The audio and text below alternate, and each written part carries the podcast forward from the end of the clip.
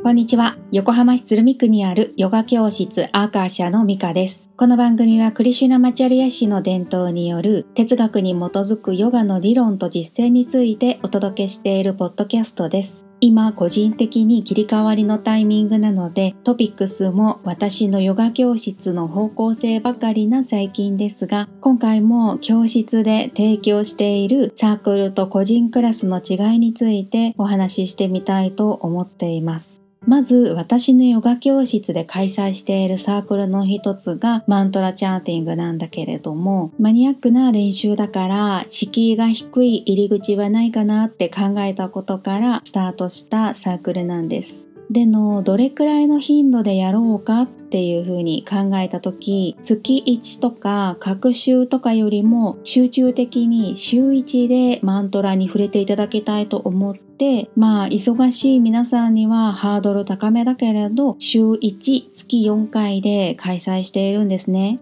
こんな感じで1年経ってみて見えてきたことはオンラインには残念ながら限界があるっていうことなんですよね。これって音の周波数が関連しているのかサンスクリット語のね発音が伝わらないというよりも音の高さが取れないっていうのが対面ではそこまで苦労しないからオンライン特有なんだろうと思うちょっと驚いた部分なんです。だから気軽で定期的にマントラに触れるきっかけとか入り口としてはありなんだけれど本来の練習方法で得られる成果はもしかしたら受け取りづらいかもっていうのが実感としてあってやっぱり1対1で対面でっていうトラディショナルなやり方には意味があるんだなって感じたんです。だからこそもっと知りたい、やりたいと思ったら遠方の方には難しいんだけれど個人クラスの対面をねおすすめしたいしとはいえどちらにも利点があるから個人クラスをやりつつおさらいでサークルに参加するっていうのも全然ありだしカジュアルなオンライン講座を受け慣れている今だからこそ改めてトラディショナルな対面での学びをご案内するっていうそういうフェーズが今なんだなって感じたんです。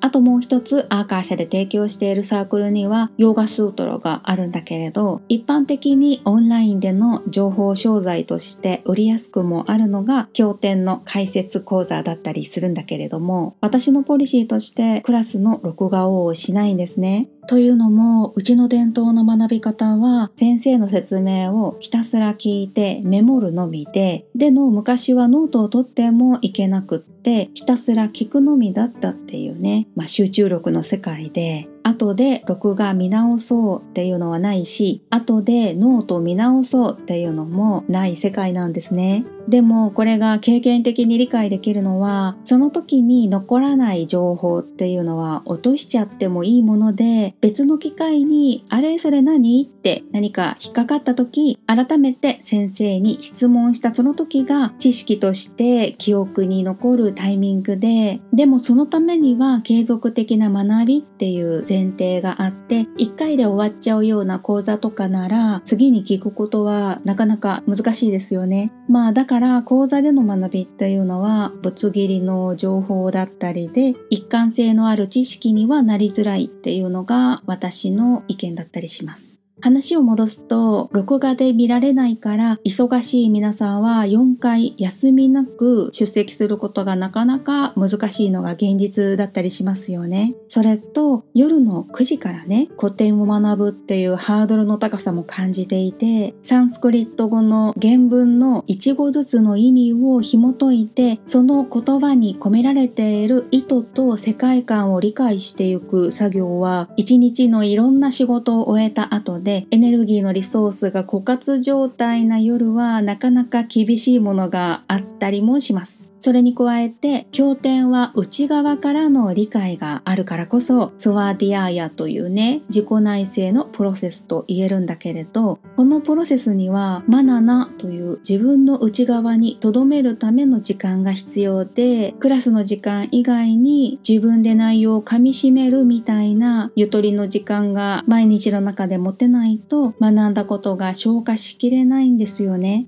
だからこその録画が便利だったりするのかもしれませんが、私のやり方としては、毎週繰り返し復習する中で理解を深める方法をとっていて、1回ごとのクラスの中でそれぞれの皆さんが理解をじわじわ拾っていくというか、集めていく作業がしっくりきてるんですよね。だからの結論として古典の学びっていうのはやっぱり状況要因は大きいもので時間がない毎日なのであればむしろその少し空いてる時間はリラックスする時間に当てた方がいいように私個人では思うんですよね。となるとヨガスートラの方でも個人クラスの方が日時も受講の間隔もフレキシブルに取れるから結果個人クラスのご案内になるっていうのが現段階での結論だったりで皆さんにはご自分のライフスタイルに無理なく合う学びの形式を見つけていただいて都度選んでいただけたらと思ってます。それではまた近いうちにお会いしましょう。ミカでした。